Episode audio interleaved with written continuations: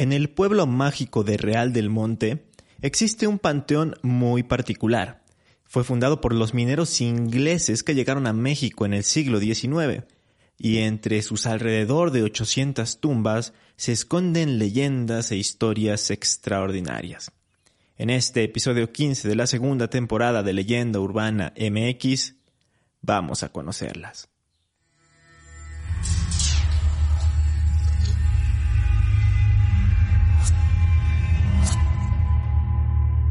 Esto es Leyenda Urbana MX con Ismael Méndez.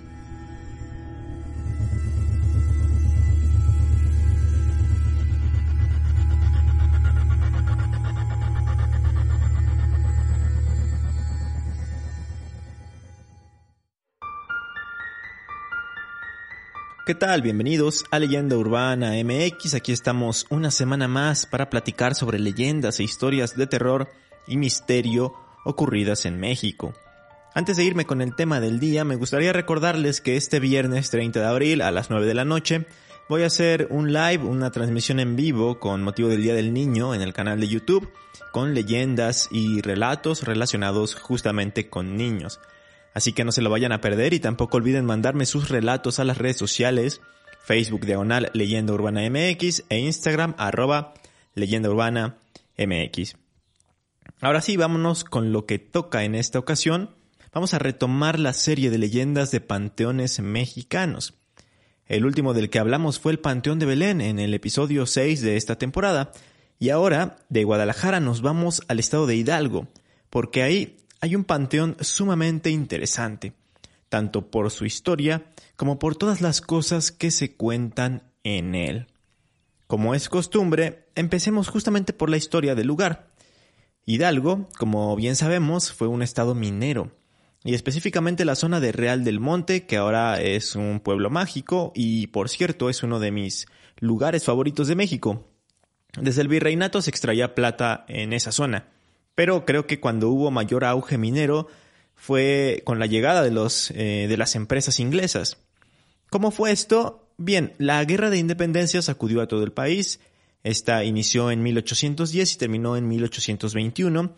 Fueron más de 10 años de guerra, tiempo en el que se paró la industria minera y hasta cierto punto pues las minas del estado de Hidalgo quedaron abandonadas. Fue entonces en 1824 cuando la entrada de capital inglés rehabilitó la minería en la región e incrementó el número de habitantes. Un grupo de empresarios británicos realizó un contrato de avío con la Casa de Regla y otros propietarios de la región. Aunque no todo fue tan fácil, el viaje fue largo. Los mineros salieron de Cornwall, un pueblo costero que roza el helado mar céltico del suroeste de Inglaterra, y llegaron al puerto de Veracruz, pero de ahí tardaron todavía un año en trasladarse hasta Hidalgo porque aún no había caminos para transportar maquinaria tan grande como la que manejaban. Sin embargo, para ellos valió la pena todo esto, porque al llegar los mineros quedaron sorprendidos ante la abundancia de plata, pero lo que más les gustó fue el parecido de Real del Monte con Cornwall. Si ustedes han visitado Real del Monte, sabrán que tiene un clima frío, en las zonas más boscosas se aprecia una espesa niebla, y debido a todo esto se sentían como en casa. Fue así que muchos ingleses y sus familias se quedaron en Hidalgo, no solo a trabajar, sino a vivir. Ahí es donde viene el surgimiento, por ejemplo, del paste, ahí empezó la tradición futbolera en Pachuca y en México, y eh, un sinfín de otras cosas heredadas por el país europeo y que se fueron mezclando con nuestra cultura. Y bueno, si se quedaban estos ingleses de por vida en México, en algún momento morían y necesitaban un lugar en el cual tener su eterno descanso. En los cementerios católicos no podían enterrarlos porque ellos eran protestantes, algo así como les conté también con el surgimiento del Panteón de Dolores en la primera temporada. Por lo tanto, en 1851, un inglés llamado Thomas Strafford quien desempeñaba como, funcionario de las compañías mineras dedicadas a la explotación de la entidad, donó el lugar que se convertiría en el panteón dedicado a los ingleses que morían en nuestro país, ubicado en la cima de uno de los montes del pueblo. A partir de ese momento empieza la historia del panteón inglés, y con ella distintas leyendas, mitos y relatos que vamos a conocer. Ya, que ya están ahí, la Barceloneta en pleno. Venga a picar con ganas. Y por todos los santos, la boca cerrada y nada de canturreo.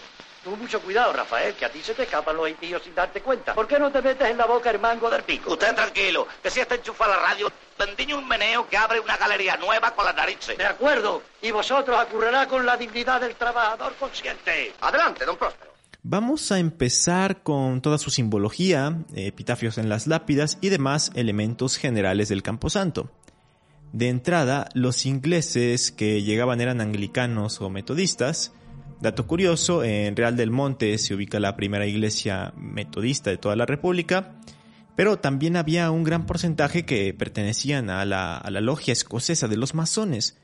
De hecho, se cuenta que cuando uno de ellos moría, las puertas se cerraban para dejar que se realizaran los rituales correspondientes en total privacidad. Incluso ponían a vigilantes para evitar que algún curioso se acercara. Respecto a esto se cuenta una anécdota en la que la antigua cuidadora se no pudo más con la curiosidad y se coló para ver qué es lo que sucedía. Lo que logró observar es que con velas encendidas sacaban un libro negro que leían por turnos mientras ondulaban un collar de pentagrama, un sombrero y una estola negra que ponían en el ataúd.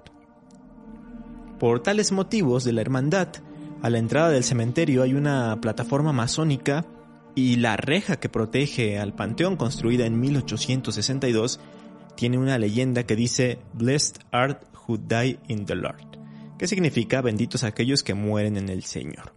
Además de otros símbolos justamente masones que tienen formas de sarcófagos, estrellas de cuatro picos, obeliscos y cadenas, que en parte representan la unión de este grupo que ha sido tan polémico en toda la historia mundial.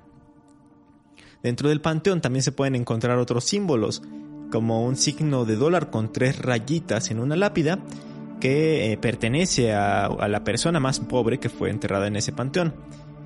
¿Y por qué le pusieron esto? Em, cuenta la historia que le pusieron este símbolo porque él tuvo las oportunidades para hacerse rico, tuvo oportunidades para generar mucho dinero, pero él eh, no las aprovechó, no quería hacerlo. Entonces esto era para recordarle eternamente que cuando hay que cuando cuando se tiene la oportunidad de poder obtener riqueza, hay que hacerlo, hay que aprovechar estas oportunidades. Una de las cosas más interesantes y que de inmediato llama la atención es que todas las tumbas están orientadas hacia Inglaterra, es decir, están viendo hacia el oriente, a excepción de una nada más, de la cual hablaremos un poquito más adelante.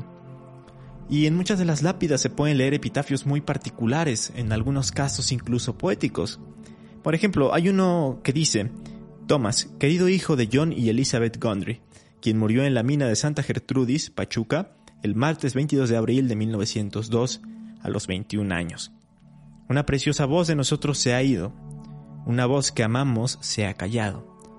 Un lugar está vacante en nuestro hogar, que nunca podrá ser llenado. O la tumba de Isaac Prout, quien fue asesinado en el camino de Real del Monte a Pachuca el 31 de julio de 1864 a los 31 años. Dice así, ellos debilitaron mi fuerza en la medida en que acortaron mis días. Es una línea que forma parte de un salmo. Sin duda alguna, Incluso a través de las inscripciones podemos conocer parte de la historia del lugar, empatizar con aquellos que murieron tan lejos de su hogar y hasta tener una idea de los peligros de la época, desde ser asesinado quizá por algunos bandidos en el camino de un pueblo a otro, hasta morir en la mina por las malas condiciones para los obreros y las pésimas medidas de seguridad. Pero, más allá, entre todas esas tumbas en donde descansan los restos de personas trabajadoras y casi, casi anónimas, está la tumba de una persona que fue sumamente famosa a nivel mundial y que tiene una leyenda interesantísima. Me refiero a la tumba de Richard Bell. Richard Bell fue un exitoso payaso, literal un payaso de esos que se disfrazan y se pintan la cara. Él nació en Inglaterra en 1858 y desde temprana edad se dice que desde los dos años estuvo pues relacionado con el show, con el espectáculo, con lo circense. Em, recorrió muchas ciudades europeas y se comenta que cruzó el charco, como coloquialmente se dice, de la mano de los mineros ingleses o de la gente que, que venía a trabajar a México. El caso es que llegó al país y aquí hizo su debut en 1869 en el circo Chiarín. Luego se fue a Chile, estuvo ahí por algún tiempo, conoció a la que sería su esposa, se casaron y volvió a México en 1881 para quedarse a vivir por mucho más tiempo. Comentan que era sumamente talentoso y justamente debido a este talento triunfó rápidamente convirtiéndose en la atracción principal en el circo de los hermanos Zorrin llegando a ser incluso su socio. Bell era un clown inglés, que cambió la estética usual del payaso blanco conocido en México por uno más llamativo basado en el modelo del Pierrot. Pequeño breviario cultural, el, Pierrot es un personaje de la comedia italiana, de una comedia italiana del siglo XVI, que después fue adoptado por el teatro francés y ahí se empezó a popularizar esta figura y hacerse, digamos, más universal. Es un personaje que viste un amplio traje blanco, tiene grandes botones en, el traje y usa una gorguera.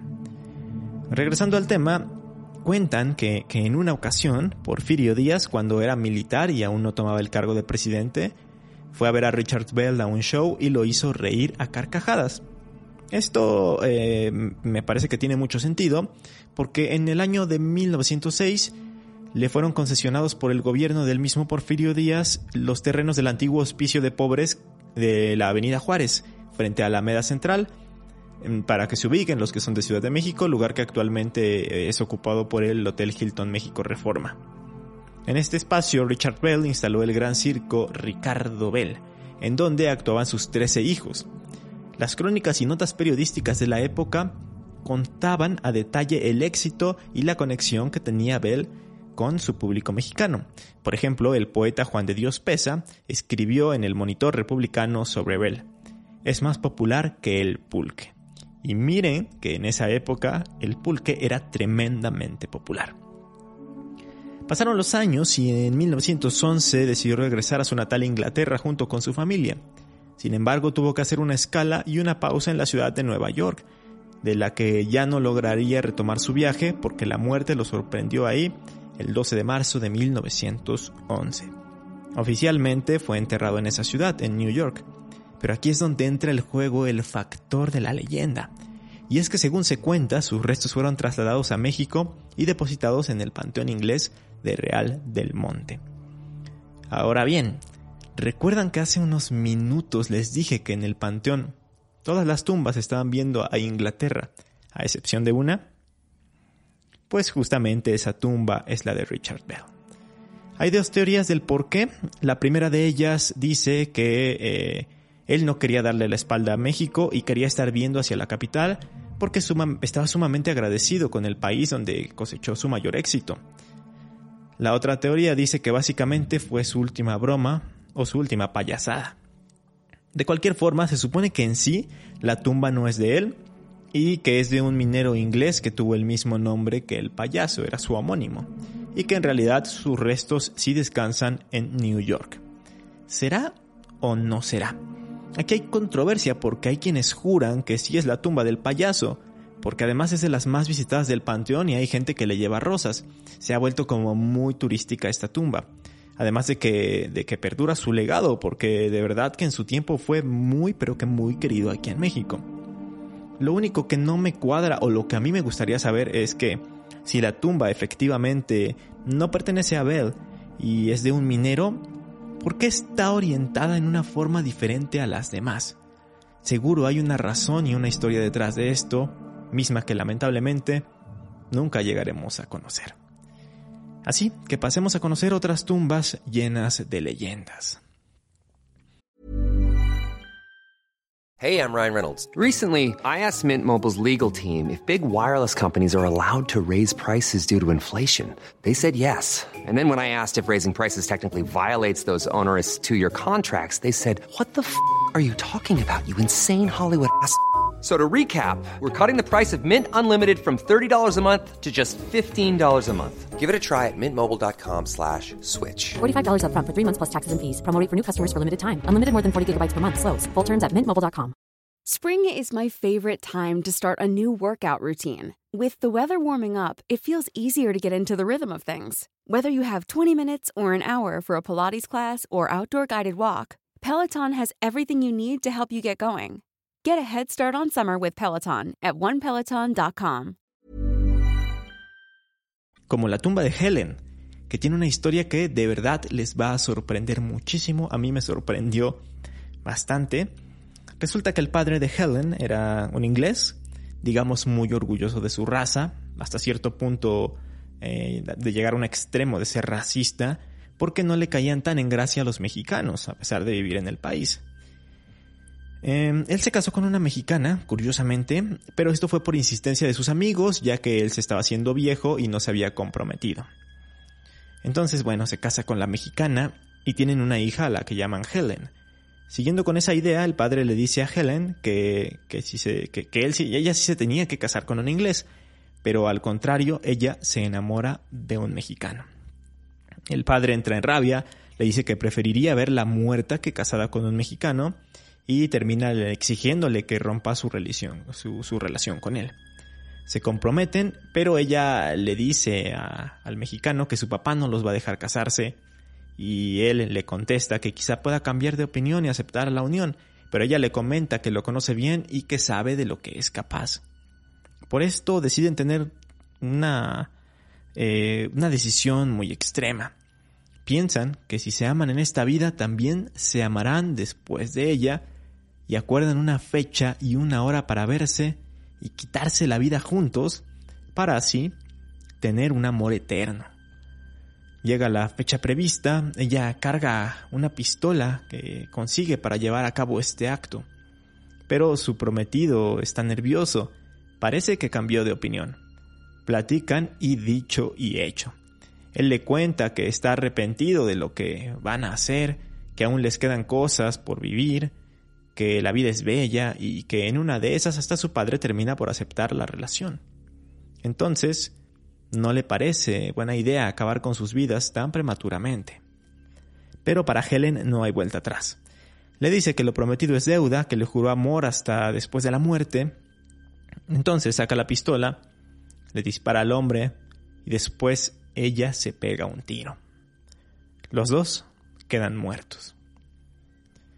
Después de tan trágico suceso, su padre se arrepiente de todo lo que le había dicho a Helen, pero obviamente es demasiado tarde. Es enterrada en el panteón inglés por ser descendiente de justamente un inglés, y el padre trata de redimirse, así que le dedica un precioso monumento de un ángel hecho de mármol italiano. Es probablemente una de las tumbas más llamativas del lugar. En fin, pasa un tiempo y el padre también muere. Es enterrado en el mismo panteón justo atrás de la tumba de su hija. Y aquí viene lo más increíble de la historia y es que durante una tormenta un rayo cayó justamente en su tumba. Entró por detrás, hizo como una especie de explosión por dentro, y esto provocó que se rompiera y se levantara de los lados. Algunos dicen que fue un castigo divino, pues prácticamente por su culpa su hija se suicidó y se llevó consigo a otra persona. En fotos y videos se puede ver cómo efectivamente la tumba del padre está agrietada y rota por la parte de atrás y de los lados. Esto sí me lleva a una reflexión. Hay, hay mucha gente que quiere redimirse de las cosas una vez que, que alguna persona muere. Me contaba un amigo hace algunos meses que conocía a, a unas personas que tenían muy abandonado a su padre. Les iba bien económicamente, pero nunca apoyaron a su papá. él juntaba latas y botellas para poder sobrevivir y a ellos les valía, la verdad es que no les importaba en lo absoluto. Pero cuando falleció, sí contrataron a la funeraria más cara, le hicieron una tumba bastante imponente, y pues aquí es donde yo pienso que ya para qué, ya está muerto, y es mejor hacer las cosas cuando hay oportunidad y no como una forma de arrepentimiento. Pero bueno, continuemos porque aún hay cosas que contar en este capítulo. Hay una tumba en la que se lee el nombre de eh, Nelly Suhar. Ella fue una mujer no inglesa, sino más bien holandesa, que trabajaba en el Hospital Minero de Real del Monte. Cabe hacer la aclaración que este hospital abrió sus puertas en 1907 con la finalidad de atender a los trabajadores de las minas. A la mayoría se les trataba por accidentes laborales y por sufrir silicosis, enfermedad del aparato respiratorio ocasionada por la inhalación de polvo de sílice proveniente de las minas. Justo en el año de inauguración entró a trabajar Nelly como enfermera en jefe. Los relatos dicen que ella era muy dedicada a su trabajo, atendía de la mejor manera posible a sus pacientes y en todos los sentidos era profesional, en toda la extensión de la palabra.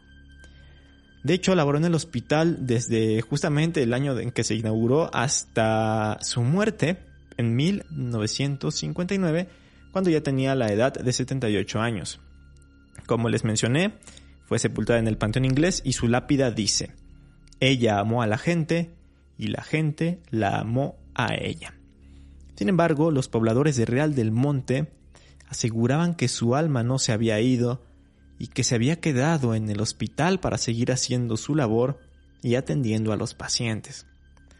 No fueron pocos los mineros accidentados que contaron haber sido atendidos por la enfermera holandesa, incluso muchos años después de su muerte. El hospital cerró sus puertas en 1982, pero las manifestaciones fantasmales continuaron, ya que muy cerquita de ahí eh, está la casa en la que vivió la enfermera, y en el año 2008 se difundió una fotografía que fue tomada por un grupo de turistas en el que pues al capturar la imagen en, una de las ventanas se aprecia un rostro difuminado asomándose hacia el exterior. Se presume que es el rostro de la famosa enfermera. Seguro ya tendrán esta idea en la cabeza, pero es que es, es, imposible no comparar esta leyenda con la de la planchada, de la que ya hablamos en este programa, ambas enfermeras comprometidas con su trabajo, que incluso después de la muerte siguieron haciendo el bien y ayudando a personas enfermas o lastimadas.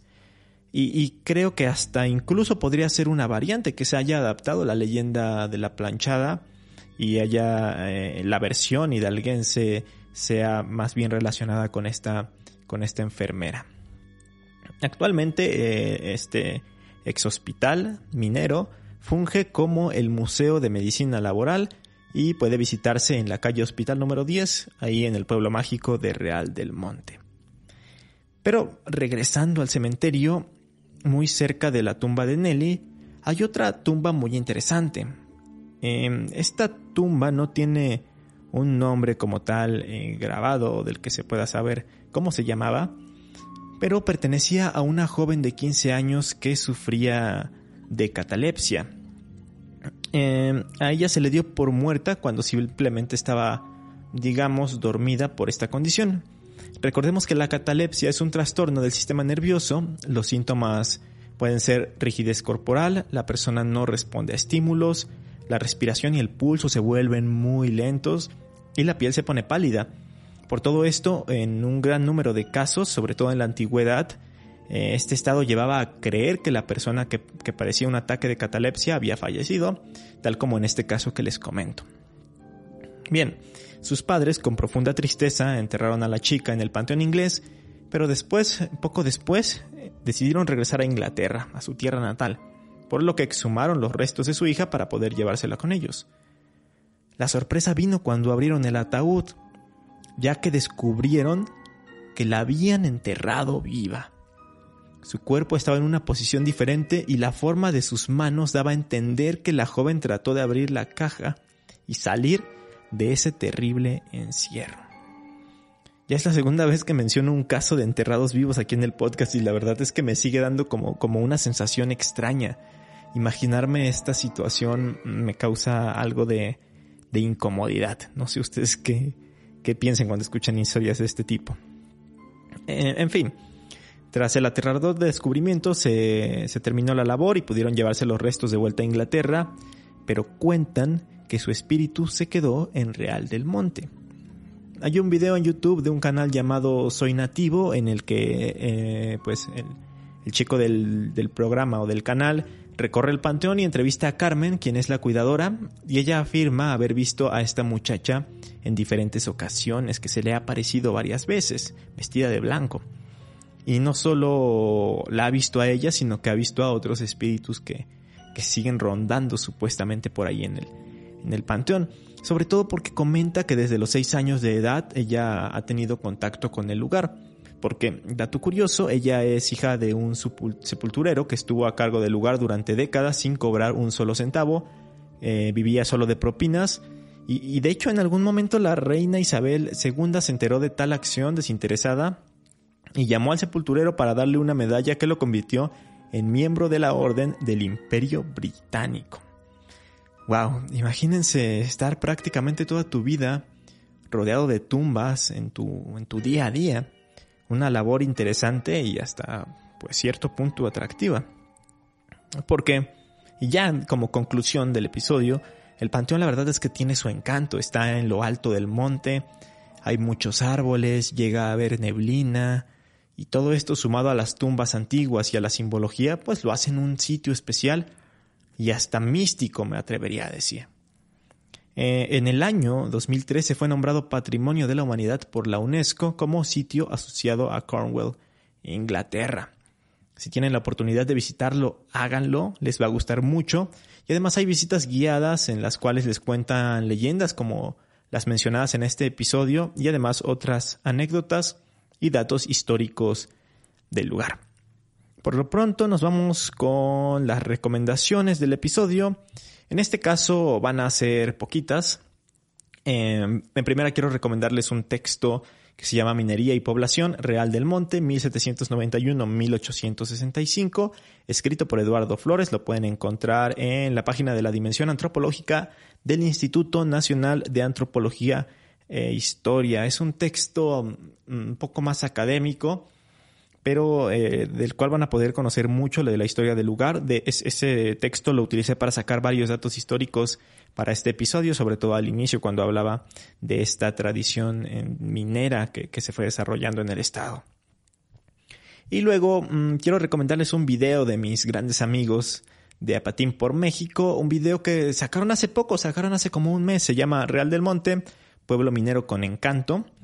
Eh, aquí visitan eh, este panteón inglés, visitan varios lugares de ahí de Real del Monte, te dicen en realidad qué hacer en, el, en este lugar y te dan mucha información sobre él. Entonces, pues yo creo que les va a gustar muchísimo porque tienen una calidad de, de, imagen, de fotografía increíble, son bastante buenos en lo que hacen.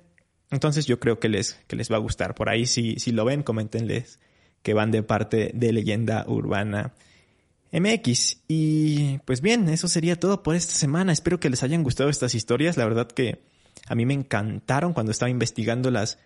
Pues la verdad es que no sabía que tenía tantas historias y hay algunas otras cosas que se cuentan del Panteón, pero mejor les dejo que, que vayan ustedes y que puedan enterarse en el lugar de estas cosas.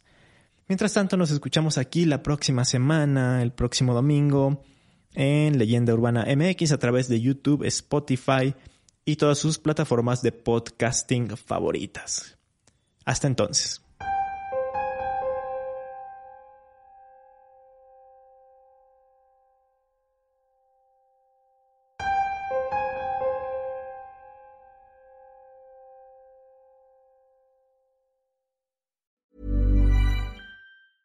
Even when we're on a budget, we still deserve nice things. Quince is a place to scoop up stunning high-end goods for 50 to 80% less than similar brands. They have buttery soft cashmere sweaters starting at $50, luxurious Italian leather bags, and so much more. Plus, Quince only works with factories that use safe, ethical, and responsible manufacturing. Get the high-end goods you'll love without the high price tag with Quince. Go to quince.com/style for free shipping and 365-day returns.